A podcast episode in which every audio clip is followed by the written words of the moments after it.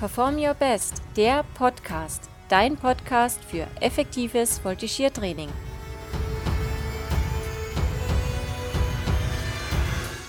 Mein Name ist Jasmin Gipperich und ich bin die Gründerin von Perform Your Best. In diesem Podcast möchte ich dir vielseitige Einblicke in ein optimales Voltigiertraining geben, die auch du ganz einfach anwenden kannst.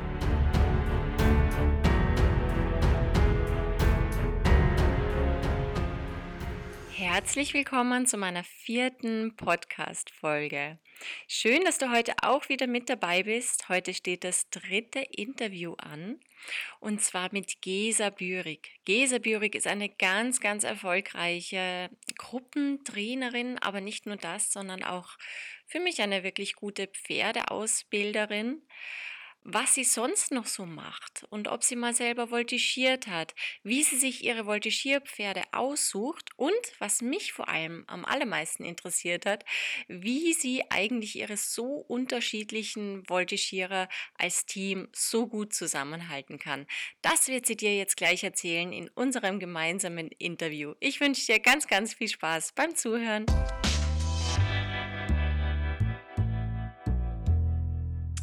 Hallo, liebe Gesa.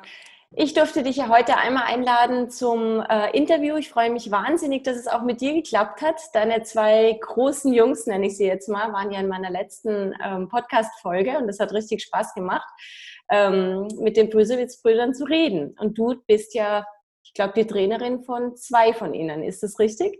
Ja, das ist richtig. Hallo. Genau, sehr schön.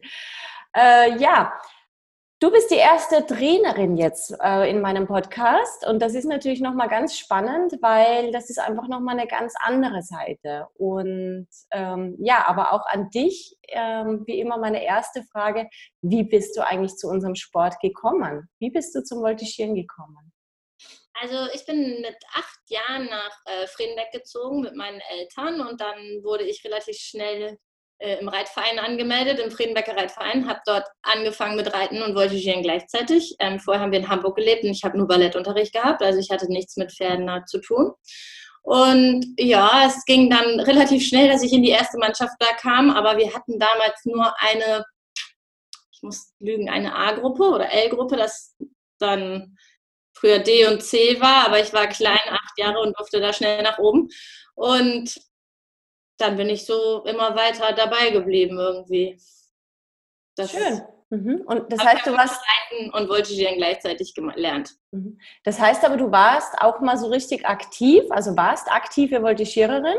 Ja, bis 18. Also bei uns war es dann ja so, dass wir keine weitere Gruppe hatten. Ich bin leider schon so alt, dass man damals mit 18 aus den C- oder jetzt L-Gruppen ausscheiden musste. Mhm. Und ähm, dann habe ich mit 18 dann schon auch die erste Mannschaft übernommen. Mhm. Ja, das war früher so, ne? Da durfte man irgendwie in eine Gruppe gehen, bis man 18 ist und dann war es vorbei. Ja. Genau. Und wir hatten auch keine fertigen Pferde und ausgebildeten Trainer, dass ich hätte Einzel machen können. Darum sind wir beim, bin ich bei der Trainerrolle geblieben.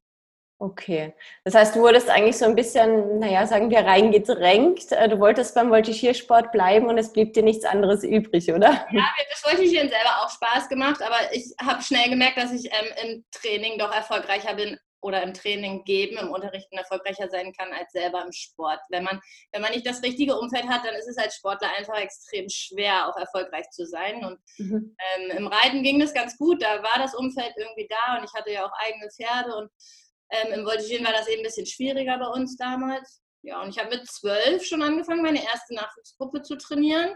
Mhm. Und das bringt mir schon Spaß. Mhm, okay, das heißt, der Übergang war dann auch gar nicht so plötzlich, sondern wirklich fließend. Ja, ich habe mit 16 meinen Trainer C-Schein gemacht. Also ich habe da schon früh mit angefangen, mich darauf vorzubereiten. Okay, also wirklich schon viele, viele Trainerjahre eigentlich am Buckel.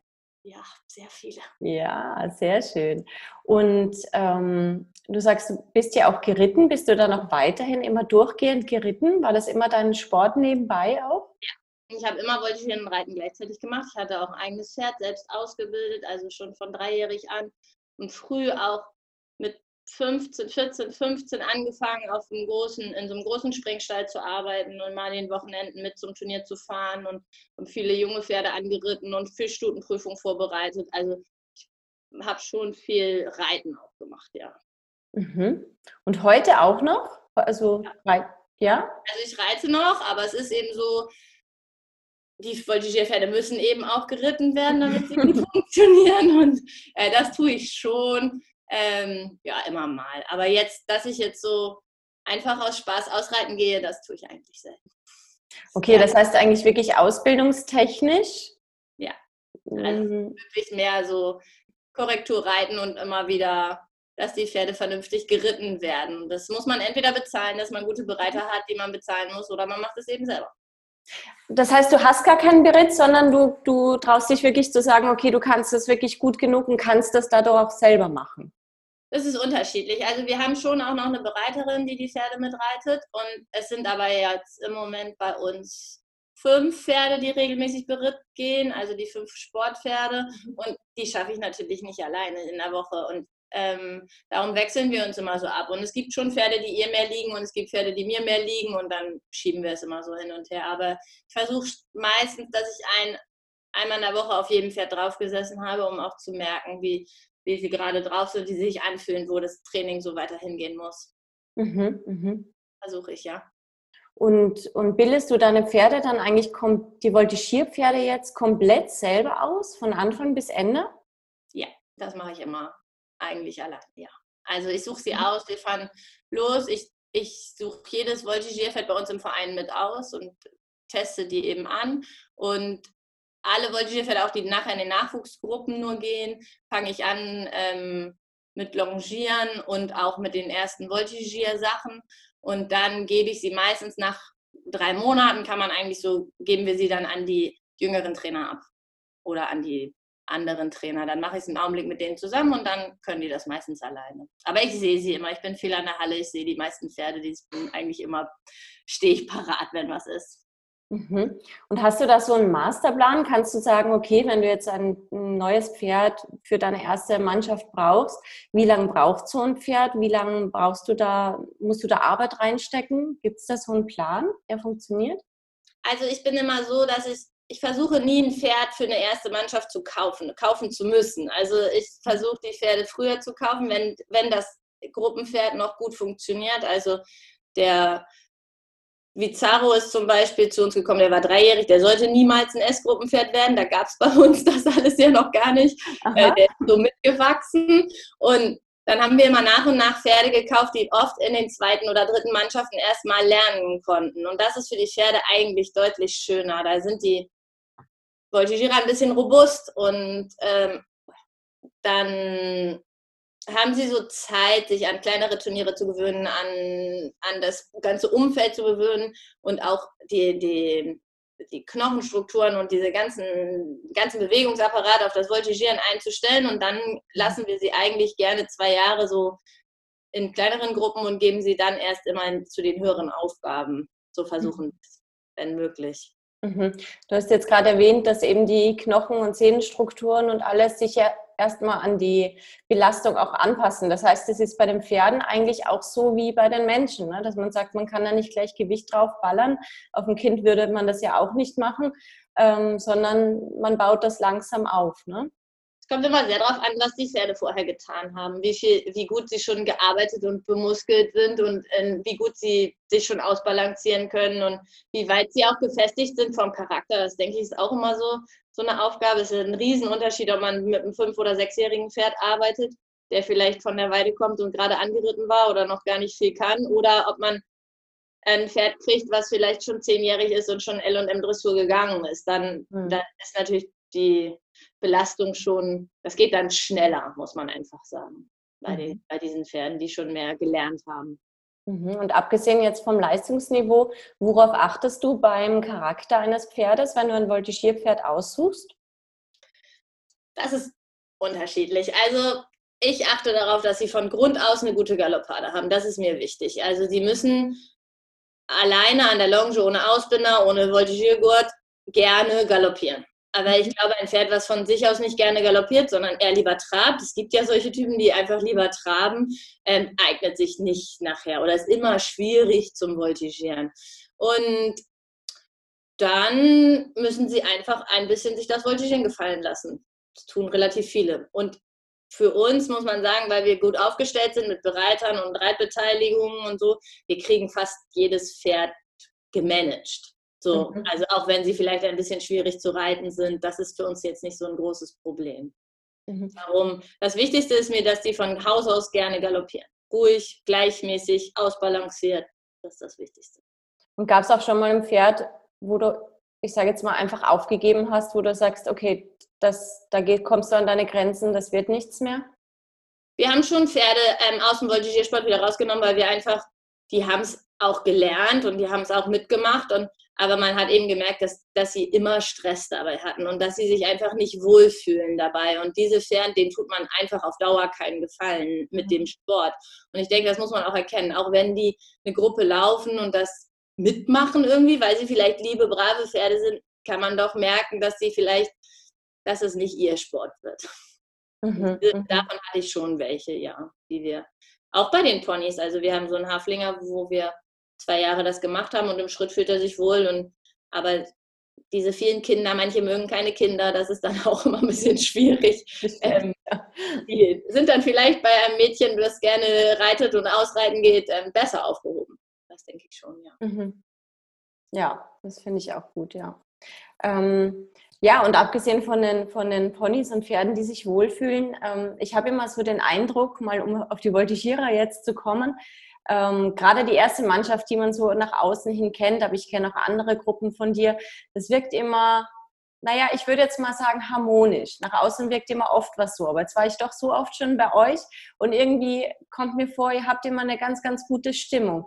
Wie hältst du so, mh, hm, so viel unterschiedliche Menschen und Charaktere, wie, wie, es ja in einer Gruppe ist, wie hältst du die eigentlich so gut zusammen? Also wie ist irgendwie so dein Geheimrezept? Vielleicht versteckt ihr auch was, ich weiß es nicht und das sieht nur so aus, aber ich habe immer das Gefühl, also du hast Jungs dabei, du hast Ältere dabei, du hast eben ganz kleine Junge dabei und die haben aber immer Spaß und immer Motivation ähm, und irgendwie funktioniert das. Ich glaube, dass man ähm, ein gutes Grundgerüst bauen muss. Also ich glaube, dass zum Beispiel Ärger mit dem Vorstand oder im Verein selber das schon deutlich hemmt und das die Stimmung kaputt machen kann. Ich habe ein sehr gutes Verhältnis eben zu unserem Vorstand. Die unterstützen uns sehr. Die haben in dieser Halle gebaut.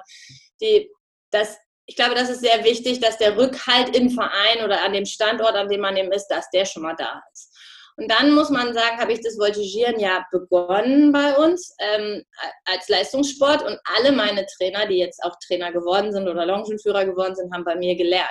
Es ist einfach, es sind keine wenig fremde Trainer dazu gekommen oder eigentlich keine. Und wir fahren die, eine ähnliche Linie. Klar, die bilden sich alle auch fort und hören mal hier Dinge, aber wir können darüber reden und wissen auch, okay, das kann erfolgreich sein und das kann nicht so erfolgreich sein oder so kann man gut mit den Eltern umgehen und so vielleicht besser nicht. Und da sind wir alle auf dem gleichen Weg. Das ist, glaube ich, der, der Zusammenhalt zwischen den Trainern ist schon groß. Wir sind 18 Trainer und sechs, sieben, die so auch Ambitionen haben, mehr zu machen. Das ist, glaube ich, gut, dass wir da so alle gemeinsam oft drüber reden können. Und in der Gruppe speziell ist es, ich lasse sie einfach, wie sie sind. Also manche sind eben ein bisschen drömmelig und kommen mal zu spät und die anderen sind, äh, reden gern gegen an und das können sie auch. Sie wissen, wann Schluss ist, aber sie, sie müssen bei mir nicht alle gleich sein. Ich finde es gut, wenn die Menschen unterschiedlich sind und ich glaube, das macht ein Team nachher stark, wenn man verschiedene, verschiedene Persönlichkeiten und Charaktere in so einer Mannschaft hat. Und äh, ich glaube, dass viele auch davon profitieren, dass gerade da Herren drin sind oder gerade die anders denken als ein Mädchen, was vielleicht aufs Gymnasium geht und sehr ordentlich und fleißig ist und dann diese Lässigkeit, mit denen eben manche Herren an den Sport gehen, das tut denen dann auch gut. Also mhm. ich glaube, die Mischung macht das einfach wirklich aus nachher. Mhm. Und trotzdem sagst du, sie wissen einfach dann, wo die Grenze ist. Ne? Also ich, ich habe schon das Gefühl, dass du dann nochmal das letzte Wort hast und das vielleicht das Ausschlaggebende auch nochmal ist. Ne? Ich glaube, das muss man als Trainer auch. Man darf sich nicht, also man braucht diese Autorität schon auch. Man ist ja derjenige, der auch Sachen entscheiden muss und auch, auch nachher vielleicht manche Entscheidungen macht, die nicht so beliebt sind. Also das, wir wollen eben Leistungssport machen, da ist es eben, geht es viel um Spaß und um viel um auch gemeinsame Dinge und Erleben und sowas, aber schlussendlich wollen wir vorne stehen auf dem Turnier. Und da muss ein Trainer in der Lage sein, auch den nötigen Abstand zu haben zu seinen Sportlern. Ich bin immer für Spaß zu haben und wir können vieles zusammen machen, aber ich denke, wichtig ist, dass sie im Team Zusammenhalt haben und ich bin ein bisschen außen vor. Mhm. Ist auch richtig so. Also ich habe da überhaupt kein Problem mit. Ich denke auch, dass das wichtig ist, dass man diesen Abstand auch ein bisschen ähm, warnt. Mhm. Ja, kann ich mir gut vorstellen. Und ähm, zum Funktionieren des Trainings allgemein, ähm, wenn du sagst, die haben ja auch, also die haben sich ja auch, äh, lässt du sie auch mal, du bist ja auch viel an der Longe jetzt, muss man sagen, und die haben ja, ich weiß gar nicht, hast du einen Co-Trainer auch bei deinem Training dabei? Nein, also das S-Team trainiere ich ganz allein. Genau. Das heißt, ähm, gibt es dann auch die Situation, dass sich die Voltigierer viel gegenseitig auch mal korrigieren, sei es am, am Bock oder eben auf dem, äh, auf dem Movie oder so? Oder machst du das hauptsächlich? Wie managt ihr das? Es kommt sehr darauf an. Also jetzt in dieser Konstellation, in der wir jetzt sind, kann ich natürlich auf einen Yannick Heiland und Viktor Brüsewitz, auch Katrin ähm, Meyer, Malte Möller zurückgreifen. Die haben so viel Erfahrung, so viel Wissen. Natürlich sollen die das an die anderen Sportler weitergeben. Wir trainieren auch immer mit der ersten und der zweiten Mannschaft zusammen, damit eben auch die zweite Mannschaft davon profitiert. Und ähm, ich sage schon, also ich, ich stehe an der Longe, die sind im Trainingsraum viel, wenn sie in der Halle sind, ich kann longieren und auch nochmal was auf dem Bock sehen gleichzeitig, aber das meiste müssen sie alleine machen. Also wir machen, wenn wir extra Movie-Training haben oder Krafttraining haben, dann bin ich natürlich dabei und korrigiere auch die ganze Zeit. Dann würde aber auch keiner von den anderen was sagen, weil sie dann wissen, dass sie eben nicht an der Reihe sind. Aber wenn ich nicht im Raum bin, dann ist es selbstverständlich, dass die Großen die Kleinen korrigieren, wenn sie was falsch machen. Mhm, okay. Also die wissen das schon, ähm, eben zu welchem Zeitpunkt das auch erwünscht ist und machen das aber auch selbstständig. Ja, das sage ich aber auch zur Not. Ja, oh, okay. und also ich sage schon, wenn ich jetzt ablongieren gehe, sage ich, äh, Malte, geh mit Mary nochmal Rückwärtsschwünge trainieren oder sowas. Also mhm. das sage ich schon. Okay. Mhm. Haben möchte. Ja, ja, ja, okay, das würde ja auch Sinn machen. Das heißt aber von der Trainingsstruktur her hast du schon auch richtig, ich sage jetzt mal, immer einen ziemlichen Plan, wann, wann wer was macht und du hast eine Vorstellung, wie das heute so abläuft im Training. Ja, auf jeden Fall. Also wir sind sehr eingeschränkt von unserer Trainingszeit, dadurch, dass wir, dass die drei Großen ja auch arbeiten und studieren und auch ähm, weit fahren müssen zu uns zum Training, ähm, trainieren wir gemeinsam eigentlich nur acht Stunden in der Woche. Also wir machen montags vier Stunden und donnerstags vier Stunden gemeinsames Training. Davon sind ja schon mal vier Stunden Pferdetraining, weil wir zwei, das Glück haben, zwei Pferde zu haben. Ähm, so, und dann bleiben nur noch zwei Stunden Training übrig. Die, oder am Tag zwei Stunden Training übrig, die wir mit Techniktraining hauptsächlich verbringen. Das Krafttraining, muss ich sagen, habe ich ein bisschen ausgelagert, weil ich gesagt habe, dass das ist was, sie haben einen Plan, sie wissen, was sie wollen und sie wissen auch, wo sie hinkommen können. Das müssen sie auch ein bisschen alleine tun. Also da sind die Großen in der Lage zu. Bei den jüngeren Sportlern habe ich die eben, entweder mache ich es selber nochmal extra oder die sind in der zweiten Mannschaft und trainieren da noch mit. Ähm, aber für das Techniktraining bleibt dann eben nicht mehr so viel. Und wenn man dann auch noch Kür bauen möchte, dann ist es schon knapp. Darum ist, glaube ich, das Wichtigste bei uns am Training, dass es, man ist da und dann geht es auch wirklich los. Da ist kein Rumblödeln und da muss man ein bisschen man muss seine Zeit eben effektiv nutzen, die man nur hat. Mhm. Das ist, glaube ich, ja, es gibt schon einen genauen Plan. Also 18 Uhr fährt, 19 Uhr fährt, äh, 20 Uhr das und mhm. also zuerst dachte ich acht Stunden, naja, geht ja, ist ja gar nicht, also ist ja okay.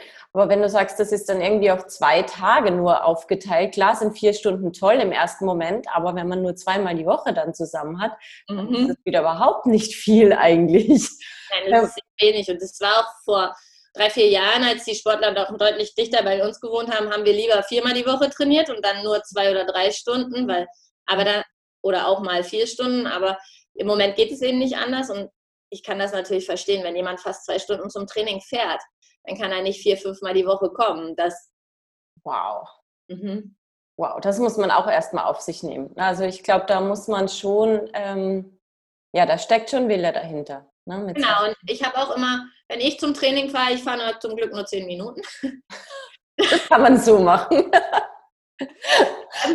Weiß ich eben auch, was die auf sich nehmen, um zu uns zum Training zu kommen. Und so gut muss auch das Training dann sein. Und da finde ich, das ist wichtig, dass man als Trainer mhm. sich auch wirklich Mühe gibt, an jedes Training wirklich auch gut zu machen und ähm, sich einen Plan zu machen, was jetzt ansteht und was wir äh, schaffen wollen in so einer Stunde.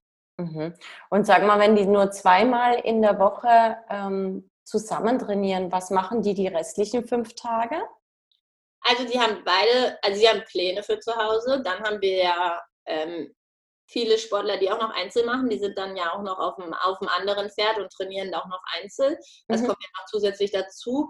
Und ähm, das Krafttraining und das so Dehnen und Laufen, das müssen sie zu Hause machen. Also das ist so, dass die Hamburger Gang, sag ich mal, sich auch äh, dann in Hamburg nochmal trifft und gemeinsam trainiert und die die bei uns dichter dran sind, dann eben das bei uns nochmal gemeinsam machen. Aber die Gruppe ist getrennt dann geteilt.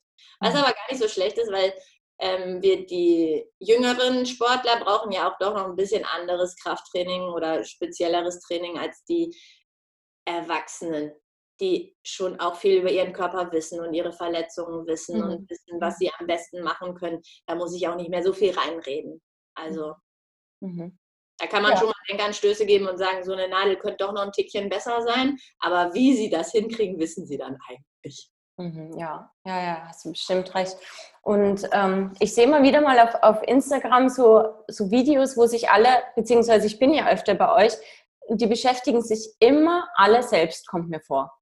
Kriegen die das irgendwie, ähm, sagst du ihnen, ja, heute, wenn, wenn wir Lehrgang haben, ihr müsst euch immer beschäftigen, damit es gut aussieht? Oder funktioniert das einfach immer? Also mir kommt vor, alle, also wirklich jeder Einzelne bewegt sich irgendwie sinnvoll. Ich finde das super. Also es gibt schon einen Plan, es gibt einen, einen Arbeitsplan sozusagen, was sie neben dem Pferdetraining alles abarbeiten müssen. Also zehn Schwünge auf Movie, zehn Schwünge im Barren, das das ist aber frei für sie. Das muss aber jeder abarbeiten. Aber bei uns ist es tatsächlich so, in der ersten Mannschaft auf so einem Niveau turnen zu dürfen, ist ein Privileg. Also, und das wissen sie und dafür tun sie eben auch was. Ich meine, wer hat denn schon so eine Chance, also in, in, mhm. mit solchen Sportlern auch zu, zu arbeiten und das ähm, solche Erfolge haben zu dürfen. Es gibt ja viele, die davon träumen und meine mhm. wissen eben, was sie da haben und wie viel Arbeit ich auch in die Pferde stecke, damit, damit das alles nachher funktioniert und darum bewegen sie sich. Ich finde, das ist auch angebracht. Man nimmt ihnen vieles ab, wirklich vieles ab und sie müssen sich um nicht viel kümmern, aber also sich anstrengen, das dürfen sie. Ja, klar. Und ähm, vorhin meintest du, sie hatten Verletzungen und so weiter. Ähm, klar, unter Sportlern ist das irgendwie normal. Ich sage jetzt mal, als Trainer ist das aber auch so. Also als Trainer hat man ja auch seine Rückschläge. Vielleicht nicht als am eigenen Körper mit Verletzungen, aber zumindest ja mit Pferd oder eben dann doch, wenn Sportler ausfallen. Ähm, ist dir bestimmt auch schon mal irgendwas passiert oder untergekommen? Wie kommst du über solche Rückschläge hinweg? Sei es jetzt Pferd oder Voltigierer? Ist das was anderes für dich oder ja? Wie kommst du damit? So, dass ähm, wir versuchen ja viele Positionen bei den Voltigierern zu doppeln, schon während des laufenden Trainings, dass man, wenn sowas passiert und davon, also wir wünschen es ja keinem, aber das kann ja eben immer mal schnell gehen, dass da sich jemand einen Bänderriss holt oder sowas, das muss ja noch gar nicht keine dramatische Verletzung sein, aber auch mit solchen Verletzungen fällt man ja doch ein paar Wochen aus. Mhm. Ähm, wir versuchen die Positionen schon zu doppeln, das ähm, geht bei manchen besser, bei manchen schlechter, bei manchen Sportlern und wir haben bei den Pferden ist immer so, dass wir die, die Sportpferde haben ihre eigene Gruppe und da sind sie fest eingeplant und wir haben immer ein Pferd in der Rückhalt, was zumindest Training laufen kann für die dann. Also wenn jetzt das Erstgruppenpferd ausfällt, ähm, dann hätte ich noch ein anderes Pferd, was vielleicht nicht auf dem Niveau laufen kann, um jetzt auf dem Turnier ähm, gute Noten zu kriegen, aber wo sie zumindest weiter drauf trainieren können. Das versuchen wir. Das ist schon frustrierend, ja. Verletzungen Mist. Also. Aber es ist natürlich ein Riesenvorteil, wenn man nochmal ein zweites Pferd im Stall hat, was zumindest das Training laufen kann. Ne? Das ist im Prinzip auch nicht bei jedem so oder aber das ist genau das, was ich bei uns im Verein eben auch durchgesetzt habe und gesagt habe, es geht eben nicht, dass wir, wenn ein Pferd ausfällt, alles zusammenbricht. Das darf nicht passieren. Und man kann nur langfristig äh, da auch erfolgreich arbeiten, wenn man solche Rückversicherungen eben sich vorbereitet. Und das kostet Arbeit, das ist ein Pferd mehr, um was man sich kümmern muss. Aber es ist ja egal, auch wenn das M-Gruppenpferd ausfällt, auch die haben dann ein anderes Pferd zum Training. Und das sind auch die etwas jüngeren, die wir vielleicht schon in der Ausbildung haben, die wir anfangen, die dann eine Aufgabe übernehmen können. Vielleicht nicht gleich ein vollwertiger Ersatz sind, aber auf jeden Fall ein Ersatz. Mhm, toll. Mhm. Klingt wirklich stark durchstrukturiert. Ähm, wie machst du das mit der, mit der äh, Nachwuchsförderung? Also wenn du sagst, du hast da Pferde im Hintergrund und alles ist irgendwie, du hast einen zweiten Voltigierer, der einspringen kann. Was ist, wenn die Voltigierer mal aufhören oder eben du einen neuen Nachwuchs brauchst? Zum Beispiel wie eine kleine Mary oder so. Wo kaufst du dir die ein? Wie kriegst du die nach? selber. Die züchten wir tatsächlich selber. Also wir haben 100 Voltigierer im Verein. Ähm, es gibt verschiedene Gruppen, da sind Schrittgruppen bei und Galoppschrittgruppen bei. Wir sprechen eben mit den erfahreneren Trainern immer äh, uns ab, dass wir diese kleinen Gruppen auch angucken. Ähm, also ich kenne eigentlich jedes Kind bei uns im Verein und könnte jetzt sagen, welches davon ähm, vielleicht Potenzial hat, wo wir noch ein halbes Jahr warten müssen, ob wir die schon mit ins Turnhallentraining nehmen. Wir machen ab den Galoppschrittgruppen immer zu, zum Pferdetraining eine Stunde Movie-Training. Ähm, da sieht man eben auch schon viel und wo auch Ehrgeiz steckt und wo die Eltern mitziehen und wo so Potenzial da ist. Ähm, und ab Galopp, ab A-Gruppe haben die eine Stunde Pferdetraining, eine Stunde Movietraining und zwei Stunden Turnhallentraining. Und wer das nicht mitmacht, geht auch nicht weiter. Also ich denke, dass ein Voltigierer nur besser werden kann, wenn er sich körperlich verbessert und das passiert nicht auf dem Pferd. Also darum trainieren wir eben die A-Gruppenkinder schon vier Stunden in der Woche und eine L-Gruppe. Also wenn sie eine zweite Stunde Pferdetraining in der Woche haben wollen, dann müssen sie auch noch mehr Bodentraining machen. Mhm. Das heißt, in der A-Gruppe kommen die in der Woche dann zweimal in der Woche, machen eine Stunde Pferd, eine Stunde Movie und dann das andere Mal kommen sie zwei Stunden Turnhandtraining. Mhm. Und die L-Gruppe macht dann zwei Stunden Pferd. Genau, zwei Stunden Pferd, zwei Stunden Movie, zwei Stunden Turnhandtraining. Mhm. Und manche beschweren sich, dass sie nur zweimal zwei Stunden in der Woche haben. Pferd. Also ich finde es, ja, genauso. Unsere Pferde müssen auch geschützt werden. Je besser die Voltigierer sind, desto so leichter ist es für die Pferde. Echt? Und, mhm. und die müssen einfach sportlich sein. Das ist ein Sport. Wir stecken in diesen knackengen Anzügen. Das muss auch sportlich aussehen. Mhm. Ja, ich bin da voll bei dir. Also ähm, eben, so wie du sagst, das, das Training findet nicht hauptsächlich auf dem Pferd äh, statt. Das ist Nein. nur eine Abfrage, ne? ein, genau. Zeigen, aber es ist kein Training im eigentlichen Sinn. Nein. Und eine Mühle verbessern wir nicht auf dem Pferd. Eine also was? Eine Mühle? Eine Mühle zum Beispiel verbessern wir nicht auf dem Pferd. Also ich denke, dass die erfahreneren Voltigierer schon sitzen können auf dem Pferd. Mhm. Und das Mühlebeintraining oder das Mühletraining gehört auf jeden Fall nicht aufs Pferd, sondern daneben. Ja, richtig. Hm. Bin ich ganz deiner Meinung, auf jeden Fall. Ähm, Nochmal zum Training direkt zurück. Wie läuft dann so ein typisches Training jetzt für dich ab? Du meintest vorher vier Stunden, eine Stunde Pferd, noch eine Stunde Pferd, dann Movie, Krafttraining. Wie ist so ein typisches Training? Also wir haben ja auch noch das Problem, dass die Mary ja noch relativ klein ist und unser Henry, der Satzobermann, eben auch relativ jung ist und die dürfen eben nur bis um 8 Uhr abends trainieren. Das verstehe ich auch. Die fahren natürlich auch noch eine halbe Stunde nach Hause und dann müssen die mhm. morgen wieder zur Schule. Das ist auch sinnvoll. Ich kenne das auch von zu Hause. Ähm, daher habe ich dann aber auf der anderen Seite die Erwachsenen, die sagen, naja, vor 17 Uhr kommen wir aber gar nicht. Also schaffen wir ja nicht zu kommen. Und mhm. dann machen wir immer so, dass ich ähm, versuche, also eine Stunde Pferdetraining zu machen, das erste Pferd, dann machen wir, gehen wir auf Movie und während ich mit den Einzelnen auf Movie trainiere, ist ja immer einer frei, zum Beispiel, der schon das nächste Pferd holen kann. Dann machen wir die zweite Stunde Pferdetraining und danach mache ich ähm, mit den größeren Voltigierern weiter oder davor, vor der ersten Stunde Pferdetraining mit den kleineren. Ich versuche, ja. Vier Stunden geht jetzt, weil jetzt in Ferien. Mhm. Manchmal, aber eben nicht immer. Drei Stunden kriegen wir immer hin, vier Stunden. Mhm. Also wir trainieren alle vier Stunden, aber drei Stunden auf jeden Fall gemeinsam. Ja, ja, ja, auf jeden Fall. Auf jeden, aber auf jeden Fall durchgetaktet. Ne? Anders funktioniert es dann nicht. Das ist so ein strammer Zeitplan, ja. Ja, ja, ja klar.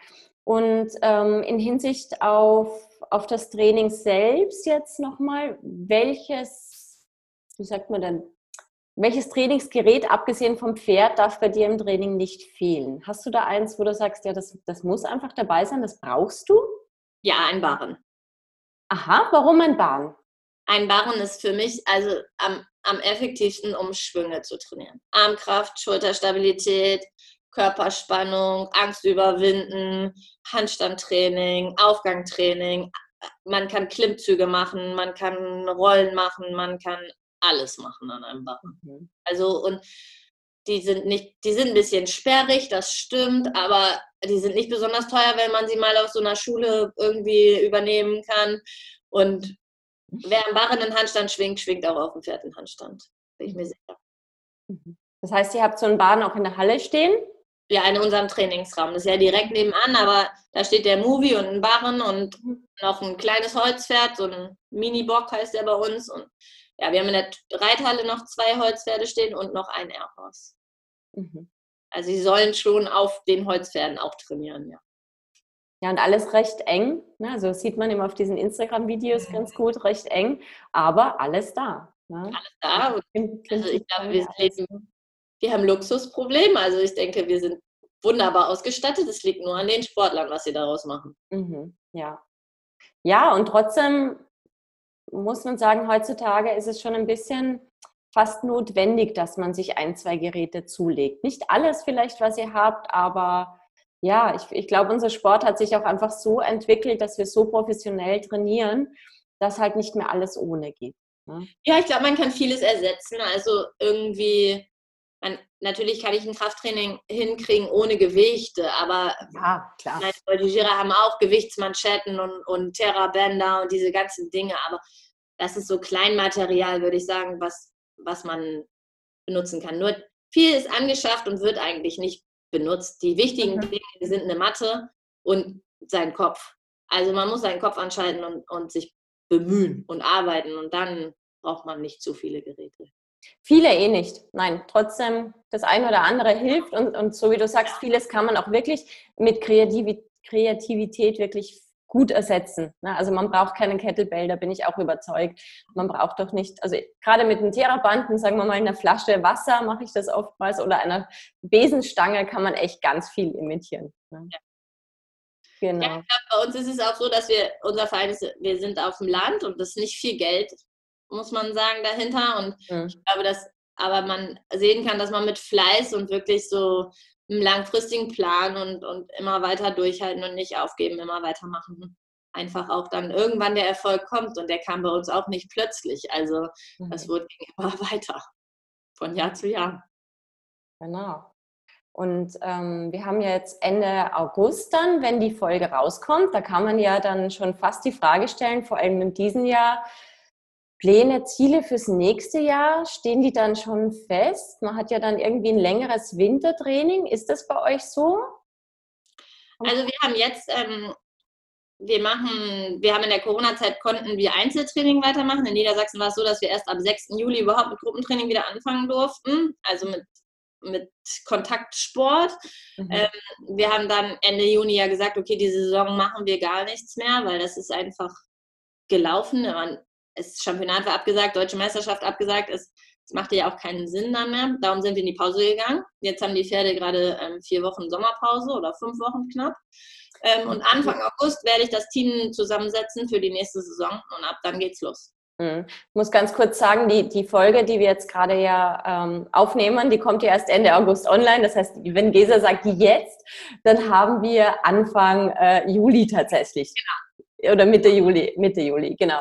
Deswegen kommt, kommt jetzt die Pause und dann kommt Anfang August. Das ist vielleicht ein bisschen verwirrend, aber ja. Stimmt. Also genau, wir machen von Ende Juli bis Anfang August Pause und dann fangen wir Anfang August mit, ähm, der, mit dem Team an. Und ich, ich freue mich auf diese Saison, weil ich denke, dass wir, wir haben zwei, vielleicht sogar drei Monate mehr Zeit, um zu trainieren. Es ist schon viel angelegt vom letzten Jahr, was man mitnehmen kann. Die Kühen sind nicht gezeigt, die Trikots sind schon da, die Musik ist schon da. Also man hat wirklich nochmal eine ganze, eine tolle, lange Vorbereitung. Ich glaube, es ist eine Chance, ähm, was Gutes daraus zu machen für das nächste Jahr. Mhm. Das heißt, ihr übernehmt einfach alles, jetzt eben von Kühe und Trikot und, und, und Musik, übernehmt ihr einfach alles. Ja, wir haben, also wir hatten, wir wollten ja 2020 in diesem Jahr eigentlich unbedingt es schaffen, zum Championat zu fahren. Das war unser Ziel. Darum haben wir auch Gas gegeben im Winter und dann kam eben Corona. Wir haben eine extra Musik komponieren lassen. Wir haben tolle Trikots schon im Auftrag schneidern lassen. Also es wäre, es ist ein tolles Thema. Es ist auch nächstes Jahr noch ein tolles Thema. Ich bin, äh, ich freue mich auch darauf, diese Kür zu machen. Mhm. Schön. Aber das heißt, die Voltigiere bleiben dir aber auch erhalten. Du kannst es übernehmen. Ja, die bleiben alle, alle da. Wer in welchem Umfang dann äh, weiter trainiert und weiter ähm, mitturnt, das werden wir eben Anfang August entscheiden oder haben wir dann ja mhm. schon entschieden. ähm, aber nö, wir sind eigentlich gut aufgestellt. Ich habe auch guten Nachwuchs, also einen tollen Obermann noch dazu, zu der Mary. Auch ein Luxusproblem bestimmt und mhm. viele Sportler, die wollen, ja. Naja, ich glaube ja, du züchterst die tatsächlich. Ne? Du hast so dein kleines Gewächshaus neben deinem Häuschen und da kommen die kleinen Voltigiere raus. Ich mache, hm? immer, ich mache immer Talentgruppentraining mit meinen mhm. Kleinen. Wenn ich ein so fünf-, sechsjähriges Kind entdecke bei uns im Verein, dann nehme ich mir die raus und dann mache ich, also ich persönlich mit vier kleinen Talenten immer noch eine Stunde Training extra in der Woche. Mhm, toll. Ja. Und die sind, ja, das bringt Spaß. Das bringt mir auch wirklich sehr viel Spaß mit diesen kleinen.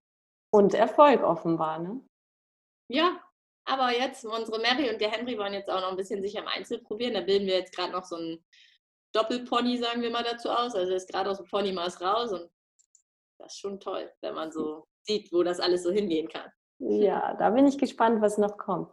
Ja, danke Gesa. Erstmal bis dahin. Was äh, zum Schluss vielleicht, was kannst du den Trainern, die jetzt zuhören oder auch vielleicht den Voltigierern, was könntest du ihnen noch so mitgeben als erfahrene Trainerin? Was ist wichtig, worauf, keine Ahnung, was kannst du einem Trainer mitgeben, der vielleicht noch nicht so erfahren ist wie du?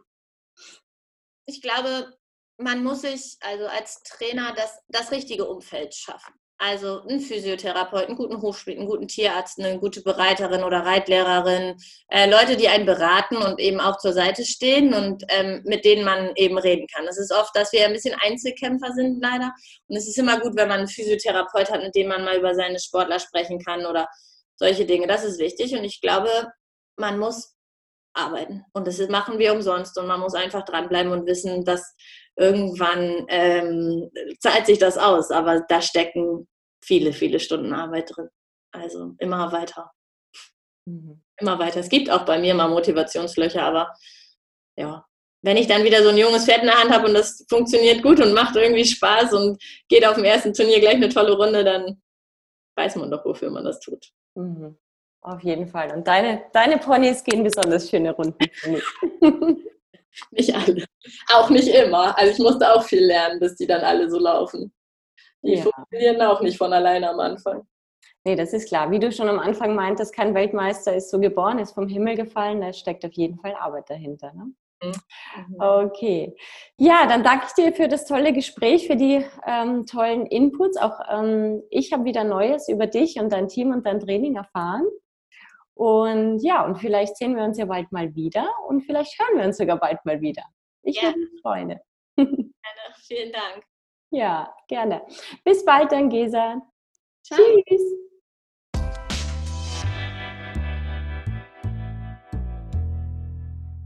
So, das war das Interview mit Gesa. Ich hoffe, es hat dir so gut gefallen, wie mir damals mit ihr zu quatschen. Und das nächste Mal in zwei Wochen, da geht es auch schon ins nächste Interview. Und zwar mit Karin Asmera. Auch eine Teamtrainerin, Gruppentrainerin, aber diesmal von den Junioren. Wer sich mit den Junioren beschäftigt, kommt um Karin Asmera gar nicht herum. Karin ist für mich eine wirklich der besten Trainerinnen überhaupt, nicht nur von den Junioren. Ich durfte auch schon mal mit ihr trainieren, mehrmals sogar, und bin wirklich begeistert von ihrer Herangehensweise. Ja, was sie sonst noch so zu erzählen hat, wirst du in zwei Wochen erfahren. Ähm, ich freue mich drauf, ich hoffe du auch und ich würde mich auch freuen, wenn du wieder mit dabei bist. Ich wünsche dir noch einen ganz, ganz tollen Tag. Bis zum nächsten Mal. Tschüss.